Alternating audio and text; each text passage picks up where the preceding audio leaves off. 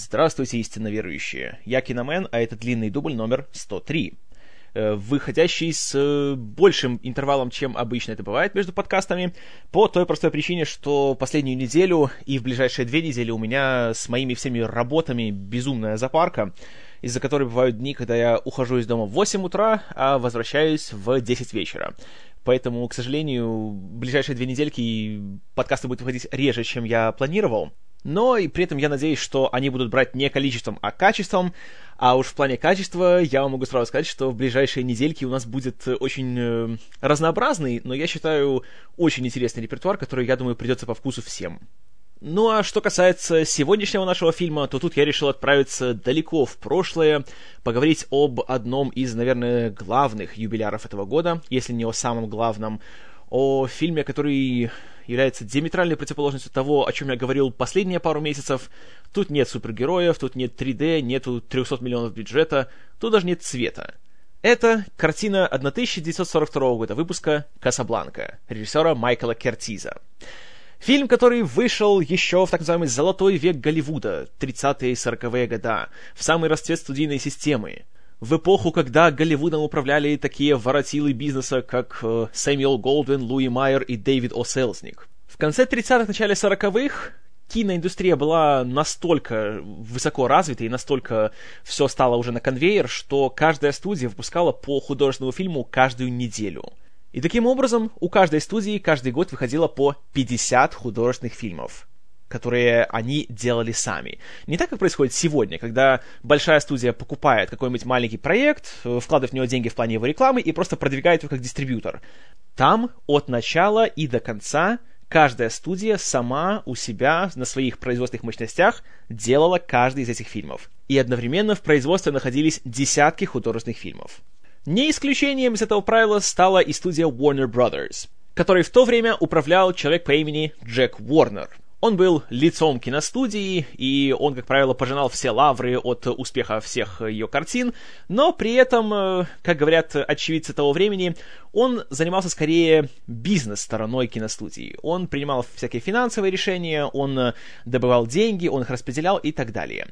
А что касается уже более творческой стороны процесса, то здесь всем руководил продюсер Хелл Уоллис, который лично просматривал каждый сценарий, который появлялся на студии, принимал решения по поводу назначения режиссеров, по поводу выбора актеров и, скажем так, э, с головой окунался в производство каждого фильма, который делала студия.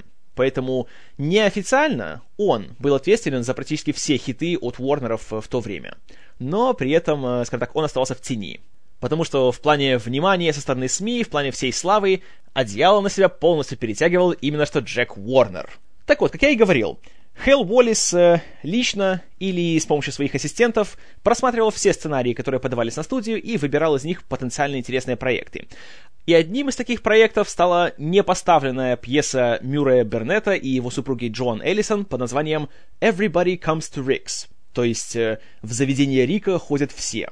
Бернет и Эллисон написали эту постановку на основе своих впечатлений от путешествия по Европе в конце 30-х.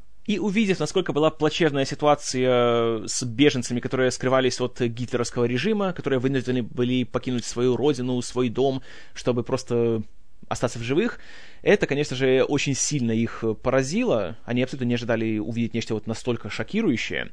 И они решили, что об этом следует поведать э, у себя на родине. И, кроме того, во время своих путешествий им довелось побыть в одном э, развлекательном заведении, где проводили свое свободное время многие из этих беженцев, и там было очень такое колоритное скопление людей разных национальностей, разных э, возрастов, рас э, и тому подобное. И публику развлекал чернокожий пианист, который играл и пел, и Бернет подумал, что это было бы как раз идеальным местом, где могла бы проходить театральная постановка. И, собрав вместе все вот эти вдохновляющие факторы, когда он с супругой вернулся на родину, он написал свою пьесу, которую никто не хотел ставить. Потому что все тогдашние руководители театров, куда он подавал свой материал, говорили, что «Нет, вы что, Вторая мировая, это никому не интересно, это все скука, не будем в это совать, знаете, свой нос, а то только еще проблем себе наберем, поэтому в заведение Рика не пошел никто». Но наступил декабрь 41-го, наступило страшнейшее событие атака на Перл-Харбор, и США уже ввязались в Тихоокеанскую кампанию и таким образом официально вступили во Вторую мировую войну. В то же время э, интерес к пьесе Бернета и Эллисон немножечко поднялся.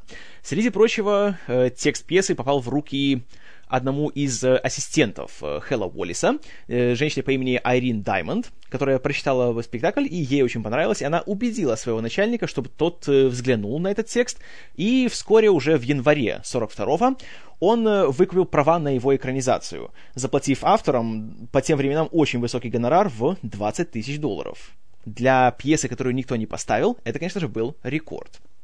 Хотя тут нужно заметить, что как раз на студии этому проекту никто такого уже супер большого внимания особо не уделял. Это был лишь один из многих фильмов, который планировался к производству на 42 год.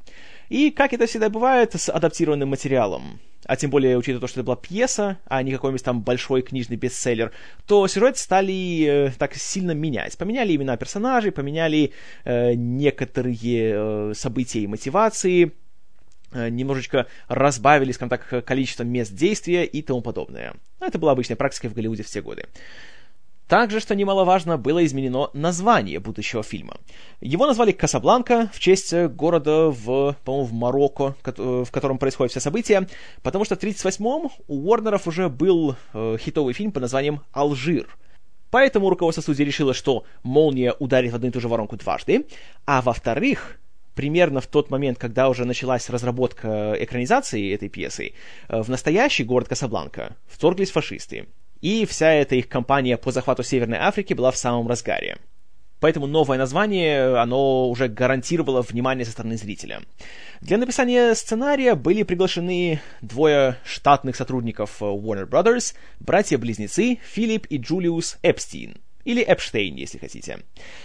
Они славились тем, что у них было очень острое чувство юмора, и они умели писать такие э, быстрые, колкие, знаете, острунные диалоги. Ну, то есть как Аарон Соркин, только 70 годами ранее. Однако тут все шло не так уж гладко. Братья трудились над сценарием в поте лица, успели написать где-то так половину сюжета, как вдруг к ним поступило предложение, которое они быстро приняли, отправиться в Вашингтон, округ Колумбия, и вместе с Фрэнком Капрой, другим мэтром Голливуда того времени, снимать э, серию идеологических короткометражек под названием «Why We Fight», то есть «Почему мы сражаемся», которые показывались американскому населению и американским солдатам, чтобы поднимать их боевой дух в борьбе с фашизмом. Поэтому братья попрощались с Уорнерами и отправились э, уже в Вашингтон. Конечно же, и Хэлла Уоллиса, и Джека Уорнера это немало раздражало, но они решили, что если скажем так, заставлять Эпстинов оставаться на студии, то это только придаст им черного пиара. Поэтому пришлось искать нового сценариста, которым стал также человек, у которого был контракт с Warner Brothers по имени Хауард Коч, или Кох, если хотите. Главным вкладом Коха было то, что он э, задал общее направление для финала фильма. Он не написал, собственно, концовку, но он э, указал на то, что там не может быть хэппи-энда. Там должен быть какой-то такой элемент э, пожертвования. Иначе тогда мы не почувствуем именно какого-то катарсиса в финале, и мы не, не почувствуем, что наши герои как-то развиваются, как-то они, знаете, э, образно говоря, растут. И, кроме того, Кох немножко полировал сценарий Эпстинов, хотя это продлилось как-то недолго. Если сравнить э, даже гонорары, которые получили сценаристы, то Эпстина заплатили чуть больше 30 тысяч долларов, а Коху, по-моему, что-то около 6 или 7, поэтому, ну, сами понимаете. А, он, кстати, был не единственным сценаристом, который еще работал над сценарием. Также был привлечен э, Кейси Робинсон, который также был в гигантском штате сценаристов у Warner'ов, и он уже работал над романтической частью сюжета. Среди прочего, он э, дополнял э, флешбеки, которые появляются, которые рассказывают нам о романе между главными героями Риком Блейном и Ильзой Лунд, который, и как они э, вместе проводили время в Париже, и как очень грустно закончилась их вся эта история поэтому это был вклад Робинсона. Хотя его посчитали недостаточно большим, поэтому в титрах его не указали. Так или иначе, работа над сценарием продолжалась, хотя на момент начала съемок, которые уже проходили в мае 42-го, сценарий так еще и не был закончен. Но об этом чуточку позже. Э, перед началом съемок э, было много шума вокруг того, кто же сыграет главные роли. Э, ходило много слухов насчет того, кто кого будет играть. И назывались такие имена, как звезды того времени Деннис Морган, Энн Шеридан и, вот что самое интересное, Рональд Рейган. Да-да, который будущий президент Соединенных Штатов Рональд Рейган. Хотя на самом деле все это было не более чем газетная утка, потому что реально к Рейгану даже никто не обращался. А вызван, вызван такой слух был только тем, что у Рейгана был контракт с Уорнерами.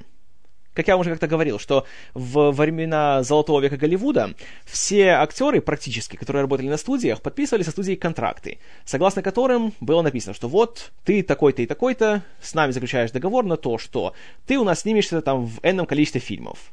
И хотел актер этого или нет, но он должен был сниматься, потому что у него вот есть контрактное обязательство. Э, Рональда Рейгана, правда, не взяли. А взяли другую, восходящую звезду того времени, Хамфри Богарта на главную роль.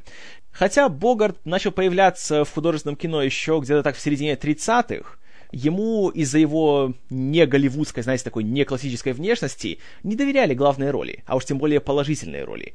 И, как правило, ему доставались э, роли в стиле «гангстер номер три», но все в его карьере круто поменялось в 41-м, когда вышел фильм Джона Хьюстона «Мальтийский сокол», где ему доверили таки главную роль, фильм стал хитом, а Богарт стал звездой. Поэтому теперь, когда все узнали, что он сыграет роль Рика Блейна в «Касабланке», внимание к фильму стало гораздо большим. На роль Ильзы Лунд, возлюбленной Рика и вершины этого любовного треугольника, который происходит по сюжету, Уоллис хотел взять только одну актрису восходящую молодую звезду из Швеции Ингрид Бергман. Но вот незадача. У нее был подписан контракт со студией Дэвида О'Селзника, поэтому сниматься у Уорнеров она не могла. И таким образом Уоллису пришлось лично договариваться с Селзником на то, чтобы он ему в качестве исключения, грубо говоря, одолжил Бергман для Касабланки, а взамен Warner Brothers предоставили бы Селзнику свою звезду Оливию де Хевиланд. Похожая ситуация произошла еще и с третьим э, главным актером фильма Полом Хенридом, который также в сороковых был э, популярным актером, был, знаете, таким статным голливудским красавцем. У него был контракт с киностудией RKO. И в Касабланку для Уорнеров его пустили только благодаря тому, что э, Уоллес нашел некую лазейку в его контракте, согласно которой он не мог играть главную роль в чьем-либо чужом проекте. Поэтому Хенрид мог сниматься в Касабланке, но только при условии, что в титрах его бы указали как, знаете, в категории «в остальных ролях». Что, разумеется, для актера, тем более для популярного актера, это был бы большой шаг назад для, в плане его карьеры. Но Хенрид, будучи человеком умным, поддался на убеждения Уоллиса и согласился сниматься в Касабланке, не осознавая, что таким образом он сыграет, наверное, свою самую известную и самую главную роль, с которой все его до сих пор ассоциируют.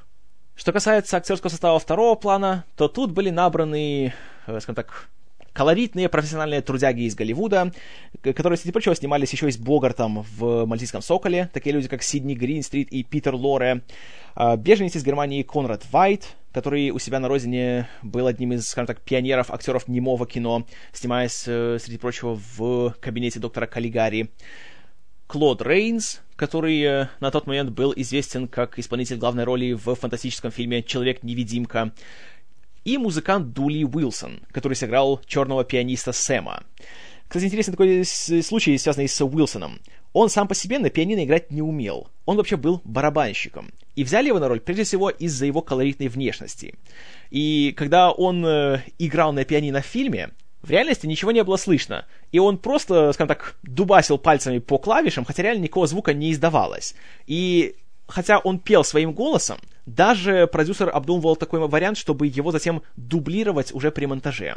Поэтому получалось так, что на роль музыканта и певца брали человека, который не умел ни играть, ни петь. Вот он, золотой век Голливуда. В качестве режиссера фильма был назначен Майкл Кертиз, человек родом из Венгрии, который уже не первый год трудился у Warner Brothers, среди прочего снял их большой хит «Приключения Робин Гуда» с Эролом Флином, и он имел репутацию профессионального режиссера, режиссера, который все делает вовремя, делает все компетентно и особенно хорошо снимает, знаете, динамичное такое приключенческое и, если так можно сказать, экшен-кино того времени. Что касается работы с актерами или каких-то там, э, знаете, художественных высот, то этим, конечно, он не был известен, но, по крайней мере, он не мешал никому работать. Тут, в принципе, нужно отметить такую вещь, что в те времена на художественном кино главным человеком был не режиссер, а продюсер. И продюсеры определяли, что в фильме нужно, что не нужно, и как нужно писать сценарий, а как э, не нужно писать. А режиссеры, по большей части, были исполнителями. И даже несмотря на то, что трудились такие люди, как э, Джон Хьюстон, и Джон Форд, и Фрэнк Капра, и Хауард Хокс даже, несмотря на то, что сейчас их называют одними из лучших кинематографистов всех времен, в реальности они были, по сути, наемными рабочими, которые просто выполняли свои указания. Но просто они их очень хорошо выполняли. Поэтому в данном случае все-таки главным э, творческим руководителем был именно что Хелл Уоллис. А Майкл Кертис просто следил за тем, чтобы все выполнялось в срок, чтобы все делалось качественно и за тем, чтобы все отделы работали на совесть. И, кстати, еще он имел такую интересную репутацию, что он очень плохо говорил по-английски. Со страшнейшим акцентом, и зачастую он очень э, интересно подбирал слова. У него есть такая культовая цитата, которая стала названием, по-моему, его биографии – «Выводите пустых лошадей». Пустых лошадей в данном случае означает лошадей без седел. И зачастую у многих членов съемочной группы на всех его фильмах возникали большие проблемы с пониманием того, что от них хотел режиссер. Но в конечном итоге это не сильно сказывалось на процессе, и все-таки удавалось находить с ним общий язык. В общем, актерский состав, съемочная группа, все было подобрано, и вроде все уже должно было быть очень хорошо, но на съемках э, трудности происходили каждый день. В первую очередь, э, потому что для того, чтобы сэкономить э, деньги и время на монтаж и сведение звука, было решено снимать Касабланку вживую, в плане записи звука. То есть, чтобы каждый дубль был уже вот окончательным. И использовать звуковую дорожку именно с съемочной площадки. Что вызывало гигантские трудности, потому что все-таки было много посторонних шумов, и речь актеров было очень трудно разбирать. Так что от этой идеи вскоре пришлось отказаться, что накладывало определенные технические трудности на съемки. И, конечно же, пришлось переснимать те сцены, которые уже, казалось, были готовы. Еще страшнее было то, что сценарий, как я уже говорил, на момент начала съемок так и не был завершен. И он был написан где-то так на чуть больше, чем э, половину. И концовка все еще не была определена. И отсюда пошла еще одна легендарная история со съемок о том, что Ингрид Бергман понятия не имела, все-таки с кем же из своих двух воздыхателей она должна остаться в конце, и она не знала, как это правильно играть. И тут, конечно, пошла такая легенда, что это просто Майкл Кертис был, знаете, таким хитрецом, и для того, чтобы Бергман более убедительно показала все колебания ее героини, то он специально ей не говорил, с кем она должна остаться. Но на самом деле причина была более прозаичная. К тому времени, кстати, уже вернулись снова братья-близнецы-сценаристы Джулиус и Филипп Эпстин, и они снова уже стали дописывать сценарий. И когда Бергман приходила к ним и спрашивала, «Э, «Товарищи, так а чем фильм закончится?» Они отвечали ей такой сакраментальной фразой «Как только мы узнаем, узнаешь и ты». Также работе над сценарием мешал еще тот факт, что проблемы возникли в плане показа сцен романа между Риком и Ильзой из их прошлого, потому что, как мы узнаем по сюжету, она была замужем в то время, и получается, что она изменяла своему супругу. И тогдашний главный голливудский цензор, человек по имени Джозеф Брин, дал строгое указание сценаристам и продюсеру. В фильме не должно быть абсолютно никаких указаний на то, что Рик и Ильза спали в одной кровати. Вот, понимаете ли, они вместе гуляли, вместе проводили время, разговаривали, знаете, обнимались, но ни в коем случае нельзя дать зрителю понять, что они спали вместе. Поэтому из сценария пришлось убрать почти что все э, сцены такого более уже э, открыто романтического характера. Хотя, как признают сценаристы и критики, это лишь пошло фильму на пользу. Это придало ему некой динамичности и исключила сцены, которые зритель и так знает, что они там есть, и поэтому фильм стал смотреться более как-то так живо, что ли. Поэтому цензура — это не так уж и плохо.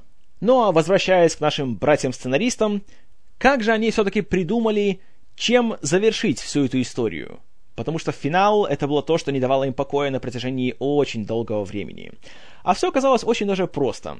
Они в конце очередного рабочего дня просто вместе ехали по Лос-Анджелесу, остановились на перекрестке на светофоре, и неожиданно их, как говорят, буквально осенило. И они посмотрели друг на друга и сказали фразу «Round up the usual suspects», то есть «задержите всех подозрительных лиц». Им пришла в голову эта фраза, и они сразу начали ее раскручивать, знаете, как э, клубок. Задержать подозрительных лиц. Почему? Потому что было убийство. Кого убили? Разумеется, майора Штрассера, главного фашиста и главного противника наших героев. Кто его убил? Разумеется, его убил герой Богарта.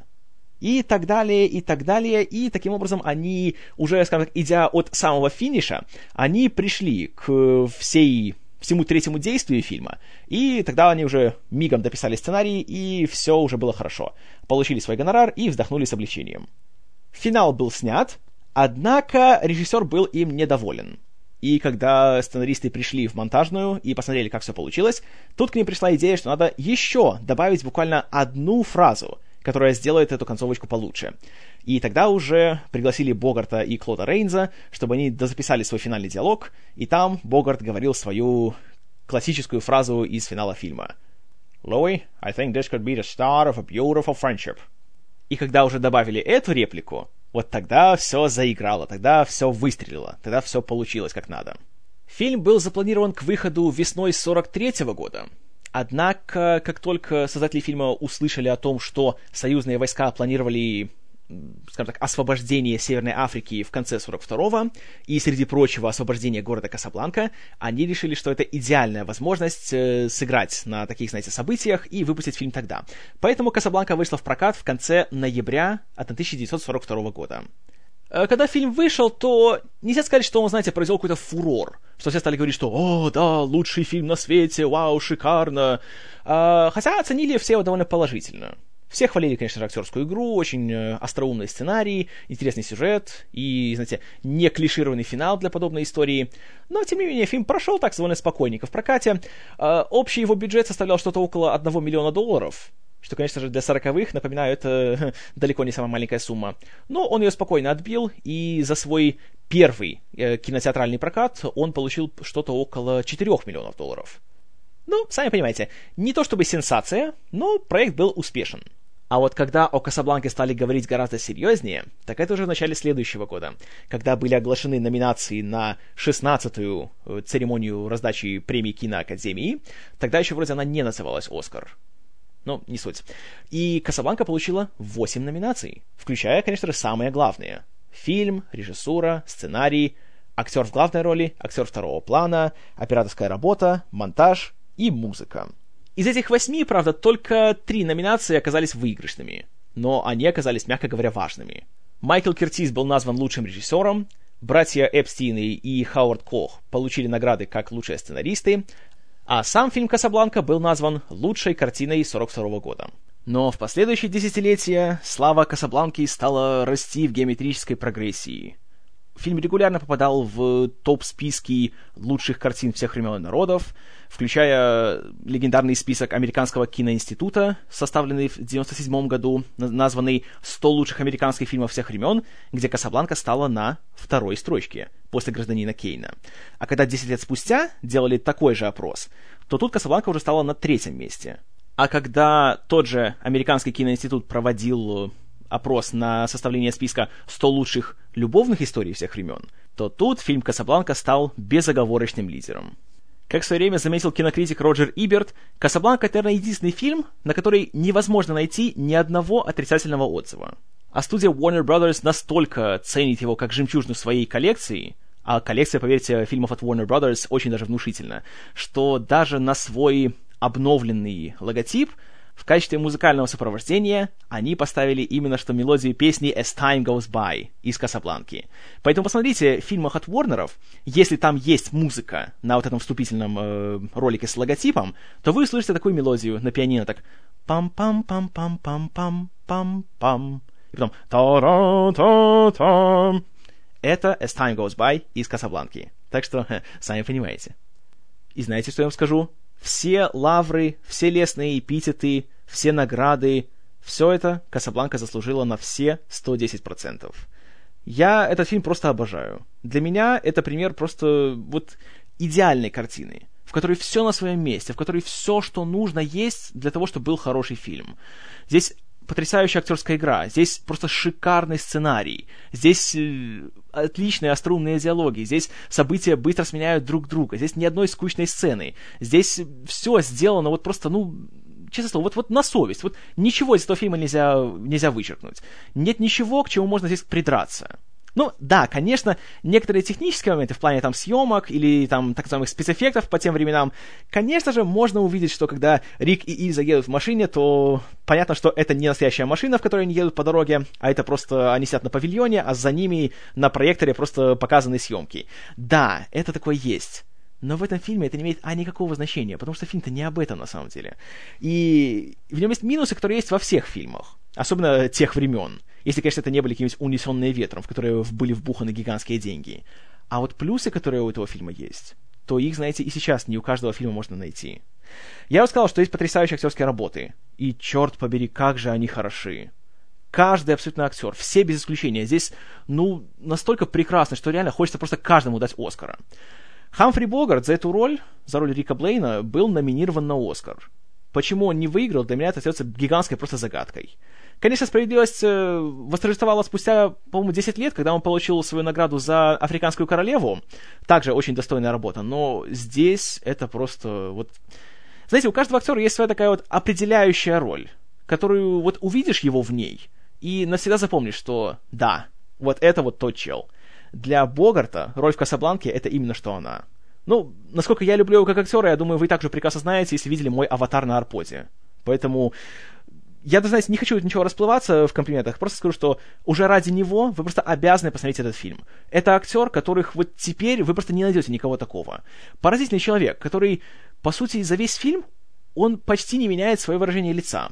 Он все время, знаете, такой спокойный, невозмутимый, у него все вечно просчитано, он никогда не показывает никакие эмоции на своем лице, он все время выглядит так, как будто, знаете, ему на все наплевать, он весь такой сдержанный, но при этом вот, вот как-то удается ему это сделать он одними своими глазами вот так здесь может вот передать все эмоции своего героя. Знаете, что никакой Кристиан Бейл, который будет худеть до скелета для фильма, не сравнится с этим, даже и близко не подойдет.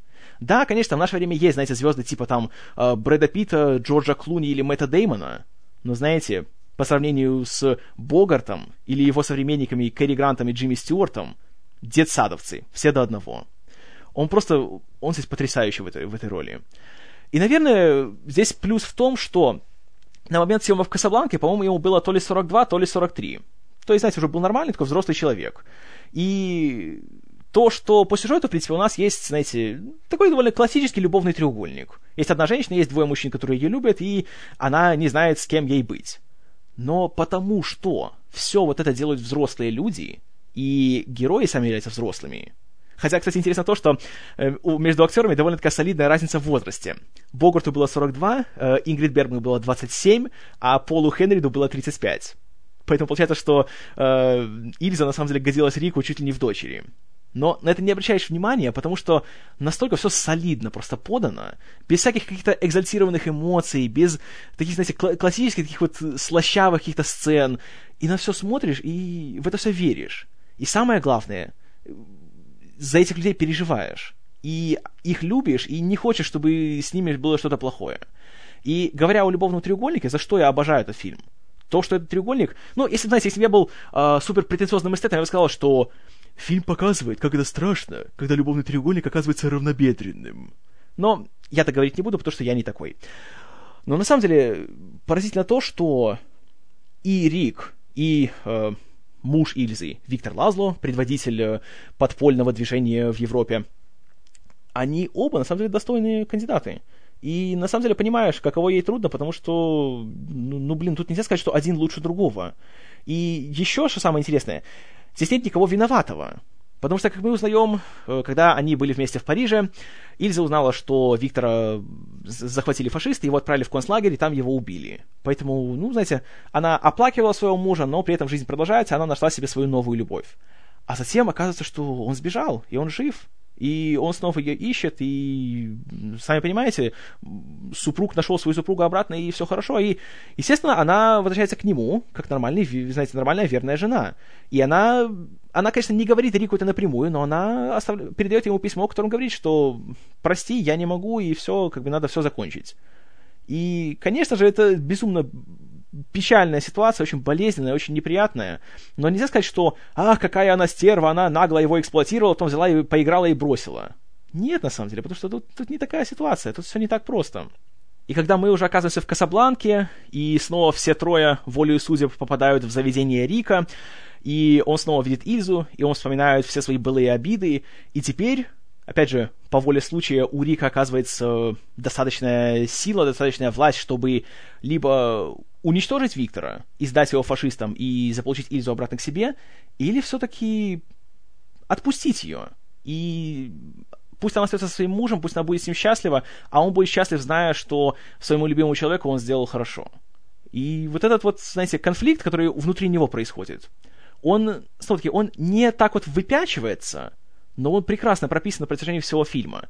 И вот эта трансформация Рика от человека, который, знаете, циничен, эгоистичен, и он абсолютно разочарован во всем на свете, и как он говорит в начале фильма, что «I stick my neck out for nobody», то есть я своей шкурой ни за кого не собираюсь рисковать.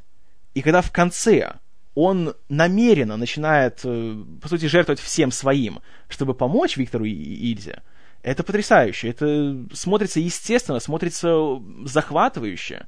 И все приводит к финалу фильма, который, честное слово, если бы меня вот представили к стенке и сказали, что назови мне лучшую концовку художественного фильма, что видел когда-либо в своей жизни, то первое, что пришло бы мне в голову, это было бы именно что «Касабланка» это финал, который просто черт побери, ну настолько просто он красивый, настолько эмоциональный, настолько вот просто идеальный для этой истории. И в нем именно все то, чего ты ожидаешь. И он, опять-таки, очень, на мой взгляд, не клишированный, он очень неожиданный, я бы сказал, для подобных вещей. Но в то же время он правильный. И понимаешь, что именно так должна закончиться вся вот эта вот история. И то, что, ну, спойлер, но сами понимаете, у меня спойлеры всегда. И то, что Рик сам прилагает усилия к тому, чтобы убедить Ильзу отправиться вместе с Виктором, и то, что он э, прилагает все усилия к тому, чтобы они безопасно смогли выбраться из Касабланки, это великолепно. И скажу честно, вот этот финал, который каждый раз, когда я смотрю его, он меня все больше и больше задевает эмоционально. Это поразительная вещь. Опять же, как ты заметил Роджер Иберт, гораздо чаще у зрителя выступают слезы от фильма не тогда, когда происходит что-то очень плохое, а наоборот, когда происходит что-то очень хорошее. Когда какой-то герой совершает какой-то такой благородный поступок, знаете, жертвует собой ради общего блага. И здесь как раз именно тот случай. Это потрясающе, это настолько взру- по-взрослому все сделано. И то решение, которое принимает Рик, оно на самом деле, оно, если подумаешь, то это, это самое рациональное, что можно было сделать. Потому что да, конечно, он все еще любит Ильзу, он все еще хочет, чтобы она осталась с ним, но при этом ее муж, он творит, на самом деле, гораздо более благое дело, чем Рик. Потому что Рик, он просто, знаете, он, он проживает. Он, вот у него есть его это питейное заведение, он, скажем так, наполовину сотрудничает с местным режимом, он э, подкупает местные власти в лице э, прекрасного коррумпированного чиновника капитана Рено, которого играет Клод Рейнс, также номинант на Оскар, и также жаль, что ему не дали награду. И, по сути, он не делает ничего хорошего. Он не делает ничего плохого, но, знаете, это разные вещи между делать что-то хорошо и не делать ничего плохого. И он понимает, что э, без Ильзы, конечно же, Виктору будет далеко не... У него не будет, знаете, того стимула для того, что он делает. И именно в этот момент его трансформация из эгоиста в альтруиста, она видна лучше всего. Он говорит такую классную фразу о том, что он долго думал и очень внимательно все рассмотрел, и он понял, что проблемы трех маленьких людишек не стоят и выеденного яйца в этом безумном мире, как он ей говорит. И поэтому он убеждает ее отправиться вместе со своим мужем. И это потрясающе.